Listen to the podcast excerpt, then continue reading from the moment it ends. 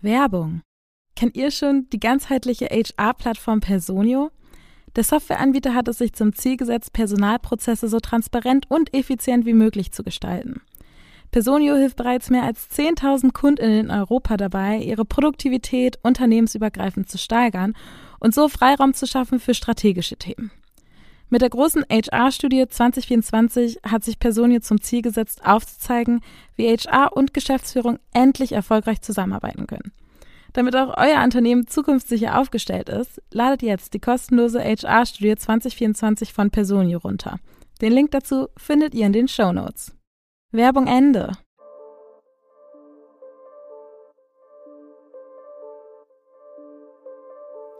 Hi, das ist der Podcast Work Illusion dem es um die Arbeitswelt nach unserer Zeit geht. Ich bin Anna und gemeinsam mit Robindro sprechen wir in diesem Podcast darüber, wie sich unsere Arbeitswelt eigentlich zukünftig verändern wird, basierend auf den Trends, die uns heute stark beschäftigen. Cool, dass ihr dabei seid.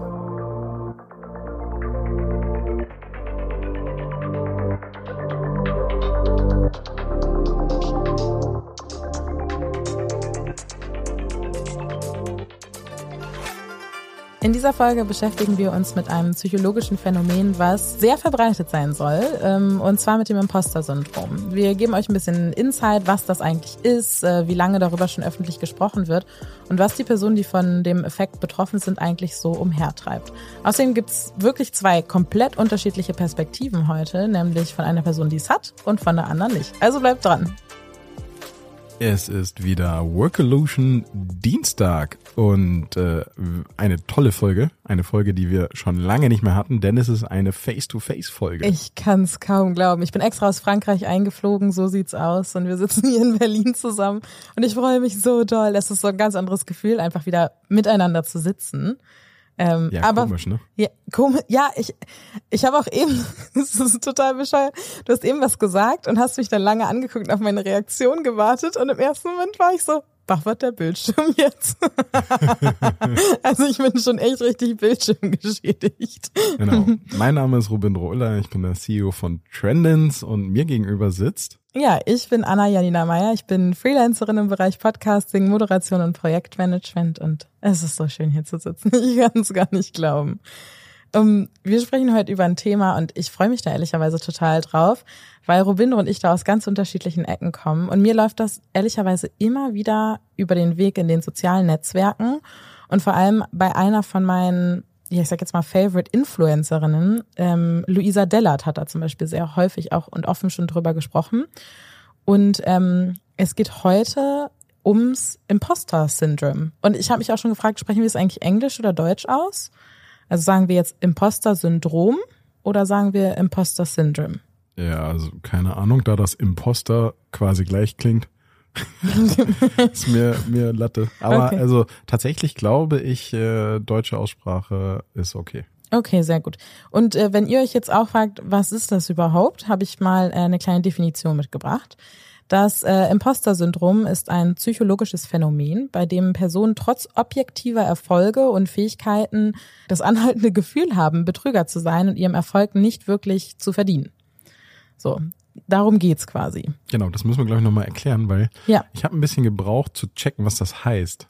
Mhm. Das heißt, äh, jetzt mal in meinen Worten, du sagst mal, ob du das auch so verstehst, mhm. sozusagen, mhm. man fühlt sich sehr schnell nicht gut genug für ähm, was man gerade tut und man hat den Eindruck, als würde man die ganze Zeit äh, nur so tun, als wäre man der Hecht oder die Hechtin. Ja, genau, das ist so ein, so ein bisschen so ein Teil davon. Also das größte Ding ist eigentlich so, dass man denkt, alle Erfolge, die man quasi geschafft hat, ist nichts, was aus einem herausgekommen ist. Also das ist nichts, weil man irgendwie krasse Fähigkeiten hat, sondern man denkt eher, das ist, weil man Glück hatte oder weil die Person einen mag oder weil die Umstände außenrum sehr, sehr gut waren. Also du führst Erfolge quasi nie auf dein persönliches können, können zurück. Mhm. Und daraufhin ähm, hast du immer so ein bisschen unterbewusst dieses Gefühl, du tappst so ein bisschen so auf Eierschalen und wartest eigentlich nur darauf, dass dich endlich jemand entlarvt, dass du ja ein Loser bist. Also ganz hart gesagt. Das ist eigentlich so, was da ganz krass hintersteckt. Also man glaubt quasi selbst, dass das, was, was man schafft, dass das eigentlich nichts mit der eigenen Person hat, sondern zu tun hat, sondern eigentlich hauptsächlich mit äußeren Umständen. Ich habe heute eine Kategorie zum Einstieg mitgebracht. Ja. Und zwar eine, die wir auch schon länger nicht mehr hatten. Und ich hatte wieder einen Riesenspaß. Drei und jetzt Lügen und eine Wahrheit. Zwei Lügen, eine Wahrheit. genau. Ähm, bist du bereit? Ja, ich bin bereit. Okay, also die erste These. Das Imposter-Syndrom wurde das erste Mal als solches bezeichnet im Rahmen eines Artikels zu einer Studie, in der es um extrem erfolgreiche Frauen geht. Das war im Jahr 1978. Das ist These 1. These 2. Das Imposter-Syndrom gilt seit den frühen 80ern als ein weit verbreitetes Phänomen, über das erstmals an der Harvard University in einem Seminar von Professor Dr. Ethan Ryder gesprochen wurde. Und These Nummer 3.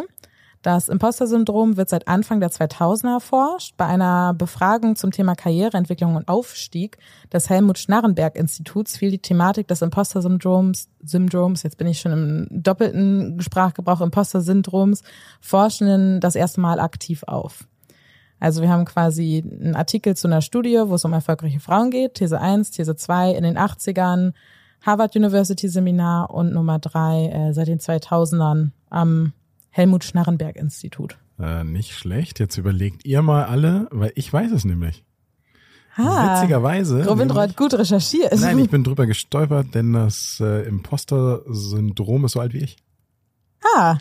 Das ist äh, nämlich 1978 in dieser Studie besagt. Das ist, das ist ganz, äh, ganz richtig. Da haben zwei ja, Forscherinnen quasi dazu geforscht, wie dieses Thema mit besonders erfolgreichen Frauen zusammenhängt, vor allem mit dem Thema auch in Kombination mit Perfektionismus, Anxiety, also ähm, Angstzuständen, Depressionen und all solchen Dingen. Und da in dem Zusammenhang wurde das quasi von diesen Forschenden ja auseinandergenommen und dann erstmals veröffentlicht in deinem Geburtsjahr. Ja, ja genau. Deswegen, aber ich konnte ich mir das bei der Vorbereitung auch merken. Aha. Ähm, aber ich fand es sehr, sehr spannend, weil ich glaube, und das ist jetzt nur mein Bauchgefühl, mhm. dass viele denken, das ist so ein neumodisches Ding. Ja, es kam hier mit äh, Gen Z, die haben alle keine, äh, können sich hier alle nicht äh, selbstbewusst darstellen und ihre Erfolge feiern oder sonst irgendwas. Also so äh, lauter Klischees, die wir gleich diskutieren können.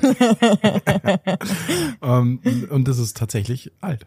Ja, also es ist auf jeden Fall nichts Neues und es wird quasi auch gesagt ähm, in dieser Studie, dass das schon, dass es das schon lange gibt und dass das jetzt erst quasi einen offiziellen Namen bekommen hat. Also das ist kein mhm. neues Thema, das wurde 1978 schon gesagt. Ne? Ja. Die Studie können wir euch auch in den Show Notes auf jeden Fall verlinken. Die heißt übrigens ganz genau The Imposter Phenomenon in High Achieving Women, Dynamics and Therapeutic Interventions. Ich weiß nicht, ob ich das Wort richtig ausgesprochen habe, aber so heißt die Studie auf jeden Fall. Ja, Jetzt bin ich mal gespannt, du hast gerade schon Vorurteile reingeschmissen. Tatsächlich weil ich glaube, bei vielen psychologischen Phänomenen mhm. ist es schwierig für Personen, die das noch nicht erlebt haben, es überhaupt nachzuvollziehen. Mhm. Und beim Imposter-Syndrom fällt es mir besonders schwer. Okay, so das heißt, offen, du hast das nicht. Nee, ich habe das nicht. Okay. Also ich bin mir ziemlich sicher, dass ich das nicht habe. Aber es ist so, ich, äh, ich kenne Leute, die das haben mhm. und ich denke jedes Mal wieder, wie kannst du nicht sehen, dass du gut bist? Mhm. Ja, das ist so, für Außenstehende manchmal wirklich so extrem offensichtlich. Mhm. Und dann hast du schnell den Eindruck, als wäre das so eine Art, also am Anfang dachte ich auch, manchmal ist es so ein bisschen Fishing for Compliments. Ne, das kann, äh, kannst du auch den Eindruck mhm. haben. Ja. Bis ich gecheckt habe, dass bei meinen Bekannten, äh, tatsächlich BekanntInnen, also ich kenne erstmal keinen Mann, den das betrifft, mhm. sondern nur Frauen, ähm, dass das regelmäßig wieder auftaucht. Ja. Ja, ich habe das ehrlicherweise auch. Ähm, ich habe mittlerweile schon so ein paar Strategien für mich entwickelt, um das ganz gut kompensieren zu können. In manchen Studien äh, wird auch diskutiert, ob das bei Frauen häufiger vorkommt als bei Männern durch die Sozialisierung der Frau. Weil Frau, also Imposter geht auch häufig einher mit Perfektionismus zum Beispiel. Das ist auch so ein echt riesiger Punkt, weil so, sobald es nicht perfekt ist, ist es halt dann nicht gut. Mhm. So, und das, das also das greift so ineinander und das kann halt ein super gefährlicher Kreislauf werden. Und dadurch hast du halt häufig, weil wann ist was schon mal perfekt? Das kommt also erstmal überhaupt was ist perfekt, entweder ist alles perfekt oder nichts, das ist immer so meine Meinung. Mhm. Aber wann kommst du halt mal zu dem Punkt, dass du sagst, oh, das war jetzt perfekt und erst dann kannst du halt auch vielleicht sagen, okay, das war gut und dann kommt wieder dieses Thema, ja, aber war das dann überhaupt mein Verschulden, dass das quasi perfekt geworden ist? Also es ist halt so, der Perfektionismus in der Kombo ist dann, dann wird's richtig dangerous. also super unschön für Betroffene einfach, weil du halt in so eine Spirale fällst. Wie gesagt, ne, also ich finde, vielleicht frage ich dich ein bisschen. Ja, frag, Wie bist du darauf gekommen, dass du das hast? Mm, also ehrlicherweise mm, habe ich da ganz lange gar nicht drüber, also ich kannte das gar nicht und dann habe ich irgendwann mal ein LinkedIn-Posting gelesen und die hatte irgendwie so eine Caption, die mich so total äh, gecatcht hat. Also so sowas in die Richtung wie, du machst super viele Sachen, aber du hast das Gefühl, du kannst nichts. So, und ich war so, oh ja, das irgendwie bin ich das ein bisschen. Mhm. Und habe mir das dann durchgelesen und da wurde das dann so aufgegriffen. Und ich habe mir auch ähm, tatsächlich im Zuge der Recherche ein bisschen Gedanken gemacht, so, wann habe ich das eigentlich so das erste Mal festgestellt? Und ähm, bei mir war das, ich war schon, also ich war in der Schule, ich war eine sehr gute Schülerin, ich hatte immer sehr, sehr gute Noten. Ähm, auch in der Uni ähm, hatte ich immer sehr, sehr gute Noten. Und relativ zum Ende meines Studiums haben mir zwei Professoren gesagt, dass sie mich schon als quasi eine, also sehr ambitious sehen, als, als wirklich jemand, der auf dem Markt sehr krass Karriere machen könnte. Also die haben mir sehr viel Potenzial zugesprochen. Und da war das schon das erste Mal, dass ich mich damit extrem unwohl gefühlt habe. Also dass ich so gedacht habe, so, ja, ähm, ich weiß irgendwie, dass ich mir Sachen gut erarbeiten kann, aber das ist zum Beispiel dann auch wieder ein Thema. Ähm, ich, also so geht's mir mal. Ich habe immer das Gefühl, ich bin nicht gut in Dingen, sondern ich muss erst ganz, ganz, ganz, ganz, ganz, ganz, ganz viel Arbeit da reinstecken, bevor ich überhaupt ansatzweise sagen könnte, das ist jetzt okay. So, damit geht das, geht das schon mal irgendwie so los. Und dann habe ich dieses Feedback von den Profs bekommen und habe mich natürlich super drüber gefreut, habe mich aber irgendwie einfach ein bisschen unwohl dafür, damit gefühlt. Und dann habe ich das mit ins in Job genommen, also in meine ersten beiden Anstellungen. Und vor allem in meiner zweiten Anstellung ist es dann für mich ganz krass rausgekommen, dass ich halt immer, wenn es dann zum Beispiel darum ging, dass wir Feedbackrunden gedreht haben zu Projekten, die umgesetzt worden sind von mir, dass ich da saß und dachte, ich habe gar nichts dazu beigetragen, dass das Projekt gelaufen ist. Das war entweder die Agentur oder das war jemand, der eine smarte E-Mail geschrieben hat oder das war jemand, der mir einen guten Tipp gegeben hat. Ich habe nichts damit zu tun, dass dieses Projekt gut gelaufen ist. Mhm. So. Und ähm, deswegen hatte ich dann auch immer ganz viel Angst vor Feedback. Das heißt, ich saß da, man wusste, äh, also dachte dann immer so, oh Gott, du hast überhaupt nicht, du hast das gar nicht gut gemacht, du hast gar nichts dazu beigetragen, dass das hier gut gelaufen ist, das Projekt, das waren alles die anderen und du warst aber verantwortlich, was sollst du denn da für ein Feedback kriegen? Nachher schmeißen die dich noch raus. Also so, das sind dann halt so die Gedankenschleifen, die dann so kommen. Und meistens war es dann aber so, dass ich dann sag und äh, saß und natürlich bekommst du auch konstruktives Feedback wie, das ist nicht gut gelaufen und das ist ja auch total fein. Und dann habe ich aber auch immer sehr viel bekommen, Anna, du bist ein Organisationstalent, du hast immer alle Strippen in der Hand, du hast immer den Überblick über alles, alle wissen, sie können alle Fragen bei dir platzieren, weil du auf alles eine Antwort hast. Aber wenn ich dann aus diesen Gesprächen rausgegangen bin, war es immer nur so, das ist nicht gelaufen, das ist nicht gelaufen, das ist deine Schuld, das ist alles, weil du nichts kannst, weil du nichts weißt. So, also es ist halt, dann wurde quasi das immer wieder verstärkt durch was, was ja eigentlich konstruktiv sein sollte, was ja super wichtig ist für Entwicklung.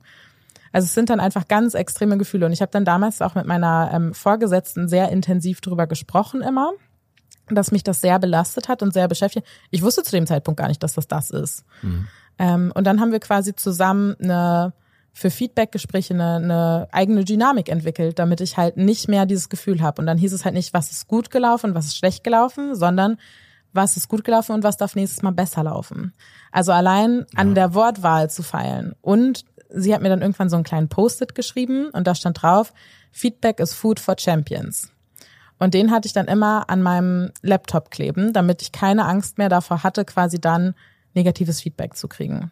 Trotzdem hast du häufig noch das Gefühl, dass quasi das, was, was dann am Ende des Tages bei rauskommt, ob es gut oder schlecht war, eigentlich gar nicht deine Verantwortung war, sondern weil jemand anderes einen guten Job gemacht hat. Krass. Mhm. Er war ein sehr geiler Lifehack gerade dabei. Mhm.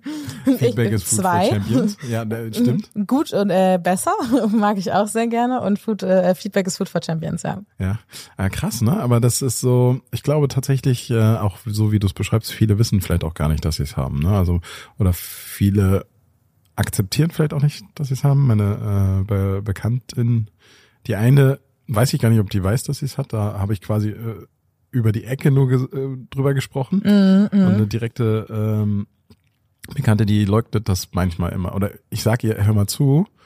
Und dann denk mal drüber nach, du, du bist so gut, du hast die Kompetenzen, du kannst das alles. Mhm. Und in dem Moment macht es, glaube ich, immer wieder klack. Ach so, ja, ja, gut. Mhm.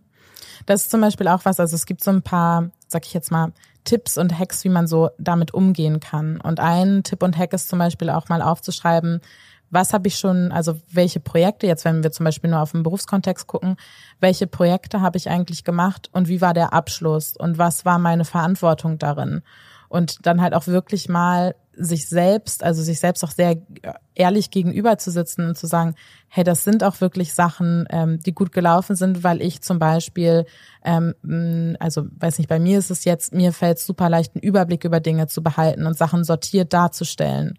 Und ähm, wenn ich dann was aufschreibe und sehe, ah, durch meine sortierte Darstellung haben wir da irgendwie eine Lücke entdeckt, die gefüllt werden musste, dann weiß ich ja, dass, dass das quasi meine Verantwortung war. Aber mhm. es ist so ein bisschen so ein Spiel aus Kopf und Herz, weil theoretisch dir, du kannst vom logischen Menschenverstand dir schon auch sagen, ja, das ist jetzt was, weil das war meine Leistung und ich bin ja an sich ein intelligenter Mensch. Aber dann kommt halt irgendwie das Herz und das Bauchgefühl und das kämpft so ganz doll gegeneinander an und sagen so, ja, aber so intelligent bist du jetzt auch nicht. Und es gibt Leute, die lesen wie viel, viel mehr Bücher als du. Und es gibt Leute, die haben Masterabschluss. Und es gibt Leute, die arbeiten schon viel länger an dem Beruf und die wissen viel mehr als du so. Und das ist dann immer so ein bisschen so der Kampf. Eigentlich weißt du gar nichts. Mhm. Oder nicht genug. Das ist dann immer so das, was, was dann kommt. Also man lässt viel, also das ist immer dieser Kampf dann aus Kopf und Gefühl, sag ich mal. Woher weißt du, dass es nicht bewusstes Tiefstapeln ist? Also es könnte ja auch eine Reaktion sein aus Angst vor Enttäuschung.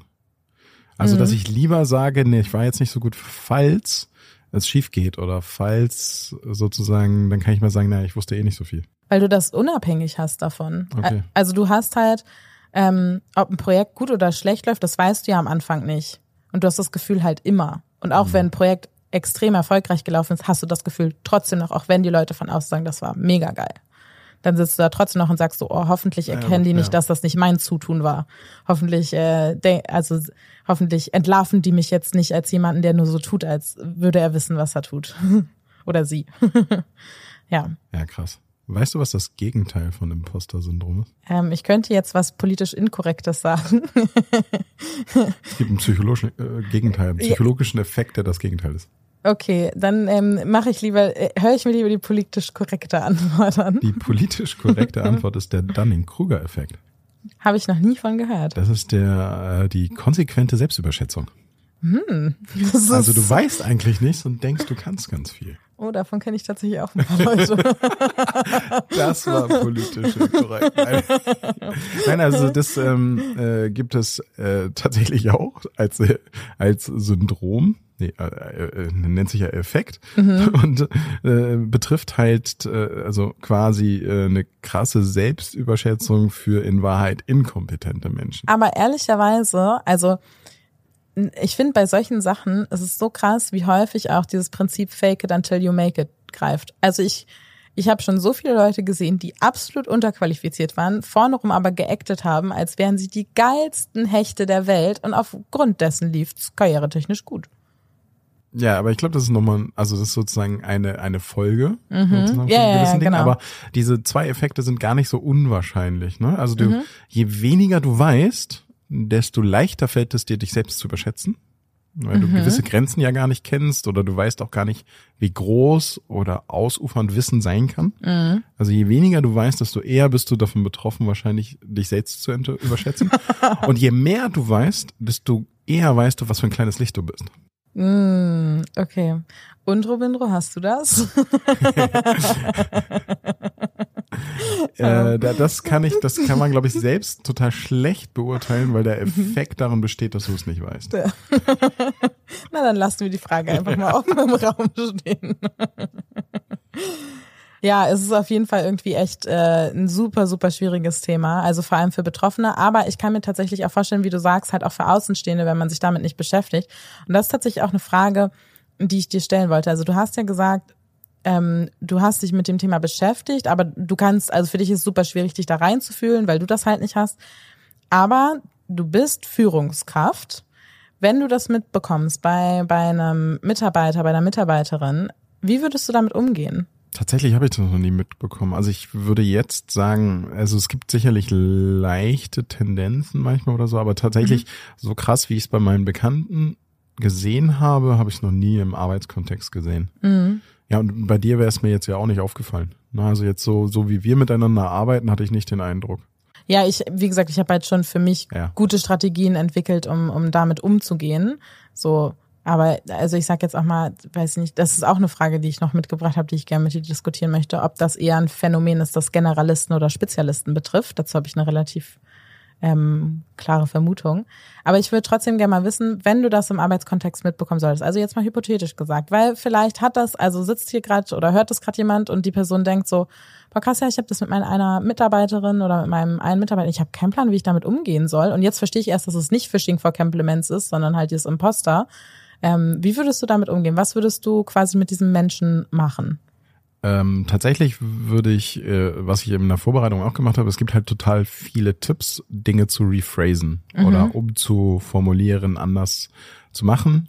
Und das würde ich dann tun. Ne? Also ich bin sowieso ein großer Fan von ähm, äh, individueller Führung, also dass du situativ führst, je nach Person, je nach Situation und ähm, würde dann halt äh, Feedback-Regeln etc. darauf anpassen, mhm. zum Beispiel. Ne? Und ähm, auf der anderen Seite ähm, nur weil ich mich nicht reinversetzen kann, heißt es nicht, dass ich nicht damit umgehen kann. Ne? Also das ist das so wollte dieses, ich auch gar nicht sagen. Nee, genau. Aber das ist so dieses, ähm, ich, ich finde das Reinversetzen in diesen, in dieses Syndrom so schwierig, weil es so offensichtlich ganz oft ist. Inwiefern, wie meinst du das? Na, für den außenstehende Person, wenn ich mhm. jemanden im Projektteam habe, ich sehe doch, was die Person tut. Ja. Und ich so, wie kannst du das nicht sein? Du, du tust es selbst. Ja, also mhm. das ist so ein bisschen dieses Absurde da drin, mhm. dass die scheinbar ja die Wahrnehmung gestört ist in der eigenen Handlung oder in, mhm. der, in der Gewichtung der eigenen Handlung. Und außen, für Außenstehende ist es ja viel offensichtlicher, dass es falsch ist. Mhm. Die Wahrnehmung, also die Wahrnehmung, die die Person dann hat. Ja, ja. Deswegen ist es so schwierig für mich dann nachzuvollziehen. Also gerade bei meinen Bekannten ist es so, hä, wie kannst du das denn jetzt nicht sehen? Mm, äh, ich glaube, es ist gar nicht mal unbedingt, dass du es nicht siehst. Ja, die Bewertung von dem. Ne? Genau, du, du, du führst es halt auf was anderes zurück. Ja, ja. Du sagst halt nicht, das läuft jetzt gut, weil ich gut bin, sondern du sagst, das läuft gut, weil ich gerade Glück habe. Oder das läuft gut, weil das ein Zufall ist. Das ja, ist halt, genau. oder ähm, weiß ich nicht. Oder weil mein Chef mir eine super gute Vorbereitungs-E-Mail geschrieben hat. So, also, ja. so, du führst es halt einfach nicht auf deine einen Fähigkeiten. So, du, du kannst durchaus anerkennen, dass etwas gut läuft. Das ist gar nicht das Thema. Sondern du führst halt, dass etwas gut läuft, nicht auf dich als Person und deine Fähigkeiten zurück. Das ist halt der Unterschied. Ja, genau. Und das ja. ist schwierig nachvollziehbar, weil ich bin mhm. ein sehr rationaler Mensch. Und wenn du diesen Hebel umgelegt hast, dann war das nicht Glück, dass du es geschafft hast, sondern weil du die Hand dahin geführt hast und den umgelegt hast.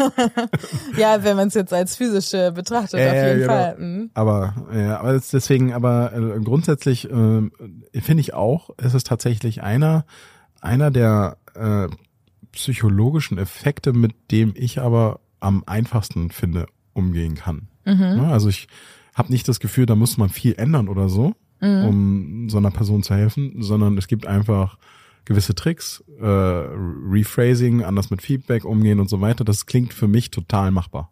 Mhm. Ja? Es ist nicht so was wie ähm, zum Beispiel Burnout, wo ich sofort auf jeden Fall noch externe Hilfe bräuchte oder so. Mhm. Das habe ich jetzt bei diesem Syndrom erstmal nicht den Eindruck. also es gibt wahrscheinlich auch verschiedene Ausprägungen. Ja, genau. Absolut, absolut. Also ich habe es nicht super krass. Mhm. Also so, ich merke, dass ich es hab, aber es ist halt nicht, dass ich die ganze Zeit alles daude. Also. Ja. ja. Ich glaube, dann, dann wird's auch schon, also wenn du, wenn du diese, also ich, wir sind hier Hobbypsychologen. Ne? also wenn, äh, für mich geht das dann schon, kann das schon in die Richtung gehen, wenn du so krasse Selbstzweifel hast, ne, mhm. ne, dass es schon in Suizidgefahr und so weiter geht. Ja, also es wird so auch häufig mit Depressionen, also ja. es wird zum Beispiel auch ganz häufig mit Depressionen in Verbindung gebracht. Mhm. Das ist auch ein großes Thema. Ja. Ähm, dann habe ich gerade noch angesprochen, ähm, glaubst du, dass äh, dieses Thema eher, also wir haben ja schon häufiger mal über Generalisten und Spezialisten gesprochen, glaubst du, dass das eher was ist, was Generalisten oder Spezialisten betrifft? Na, ich glaube, mhm. ähm, aufgrund meiner Ausführungen zuvor, mhm. je mehr du in einem Thema weißt, desto eher betrifft dich das. Wirklich?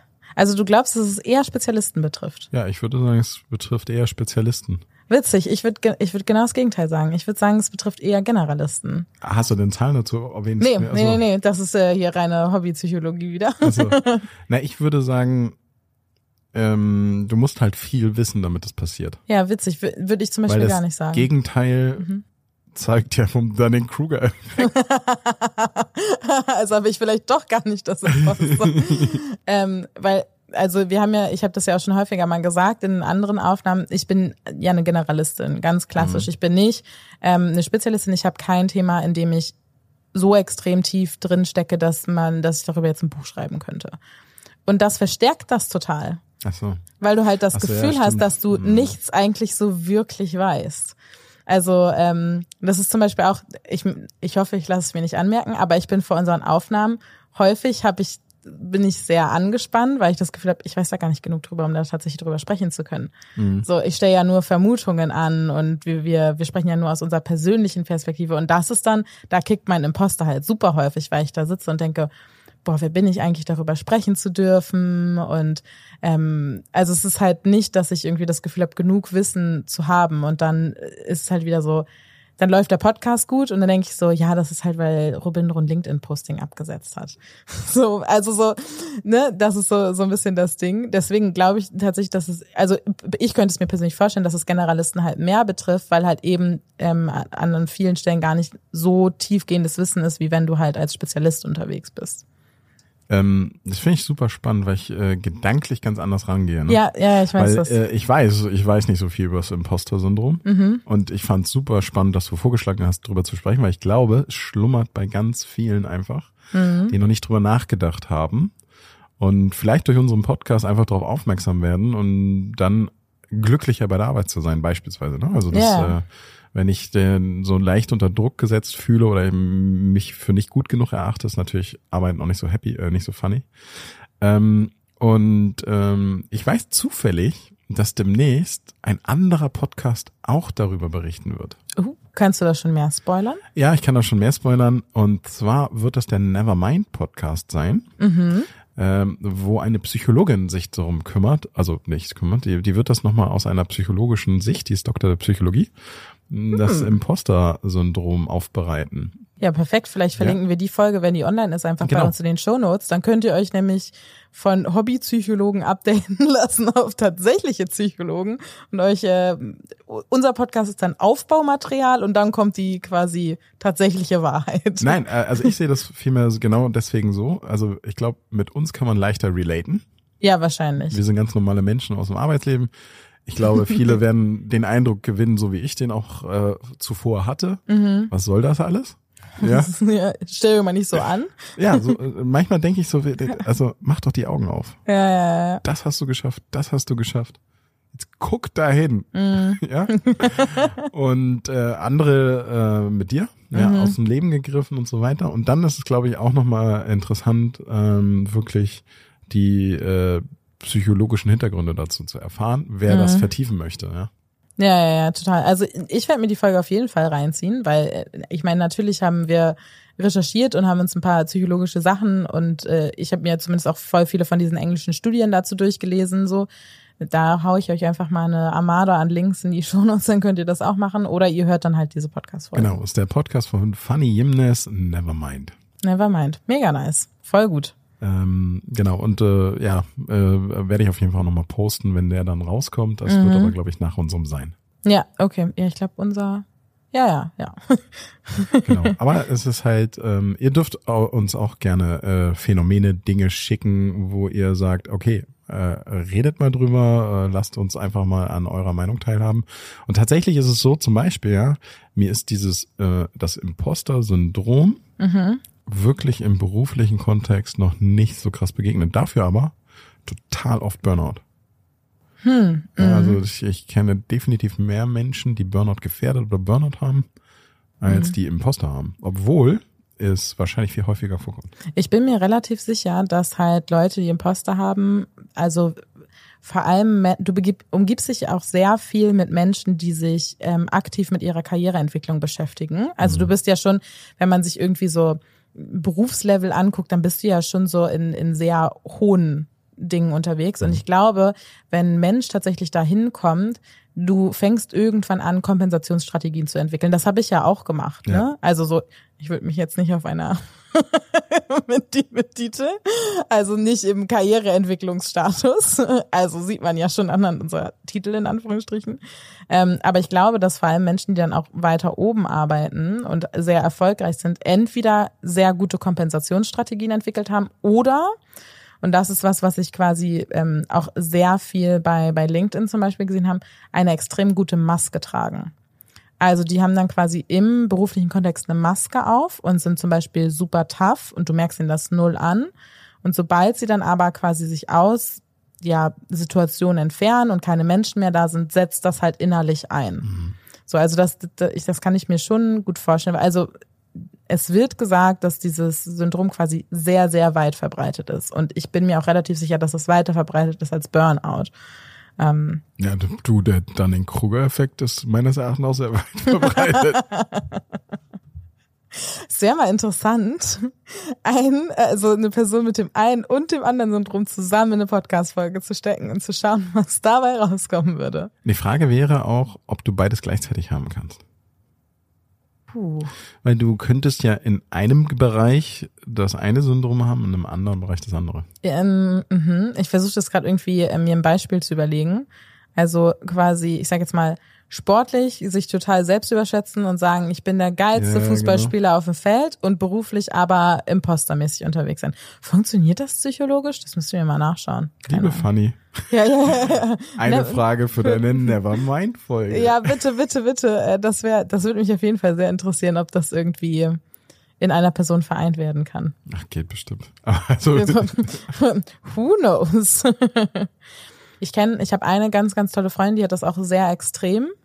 Und ähm, es ist so witzig, weil, also ich meine, mit meinen Mädels mache ich das eh, dass wir uns immer sehr viel supporten und sie hat auch einen Podcast und ich gucke mir auch viel ihre Analytics an und ähm, sie macht auch Interviews und hat jetzt letztens eine Solo-Folge aufgenommen. Und dann habe ich ihr eine E-Mail geschrieben und habe gesagt, hier, ich gebe deinem Imposter mal kurz einen Sidekick. Äh, deine Solo-Folge ist übrigens am besten gelaufen.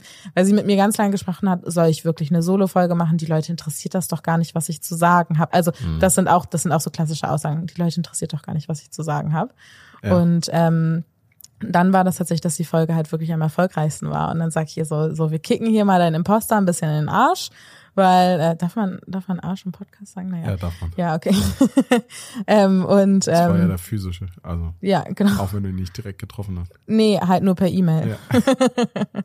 ähm, das sind halt auch, das sind halt auch immer so so Dinge. Und ich glaube, wenn wenn du halt Menschen hast, die viele verschiedene Dinge machen, also sie ist auch so eine, Spe also Spezialistin darin, Generalistin zu sein, ähm, also macht auch ganz viele Dinge ähm, und ja, bei ihr ist es auch immer, wann fällt das den Leuten endlich auf, dass ich eigentlich gar nichts kann? Also, ich bin sehr gespannt auf die Einsendungen. Ja.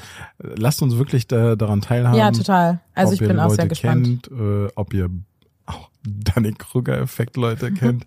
ob, ob ihr vielleicht gerade voll den Mindblow hattet und sagt, ihr habt davon noch nie gehört Stimmt. und jetzt erklärt sich auf einmal bei eurer einen Kollegin alles. Ähm, schreibt uns einfach mal eine E-Mail dazu an workolution.funkemedien.de. Also ich bin sehr, sehr, sehr gespannt, wie ihr das so seht und vielleicht auch, wie ihr damit umgeht. Also vielleicht auch, wenn ihr Führungskraft seid und so jemanden bei euch im Team habt, wie geht ihr damit um? Wie konntet ihr der Person helfen? Vielleicht könnt ihr die Person auch fragen, ob die irgendwelche Tipps hat. Ähm, ja, also würde mich auch mal sehr interessieren. cool. Dann würde ich sagen. Ja, das war's. Euch noch eine gute Woche. Ja, ähm, und dann machen wir noch mal kurz hier den bürokratischen Kram. Äh, macht uns eine gute Bewertung, wenn euch die Folge gefallen hat und der Podcast. Ähm, ihr könnt uns Liebesbriefe schicken, ihr könnt uns äh, bei LinkedIn anschreiben, also Liebesbriefe in, in E-Mail-Form. äh, ihr könnt uns bei LinkedIn anschreiben. Wir hatten auch äh, die letzten Wochen wieder ein, zwei Postverlinkungen, was immer super spannend ist. Zur Morgenroutine habe ich da ein super geiles Posting bei LinkedIn oh gesehen. Oh ja, stimmt. Das war super spannend. Also wir freuen uns über sämtliche Feedback-Schleifen und positives und auch kritisches Feedback von euch. Und dann an der Stelle, habt noch einen schönen Tag. Ähm, überschätzt euch nicht selber, unterschätzt euch nicht selber und bis bald. Ciao. Ciao.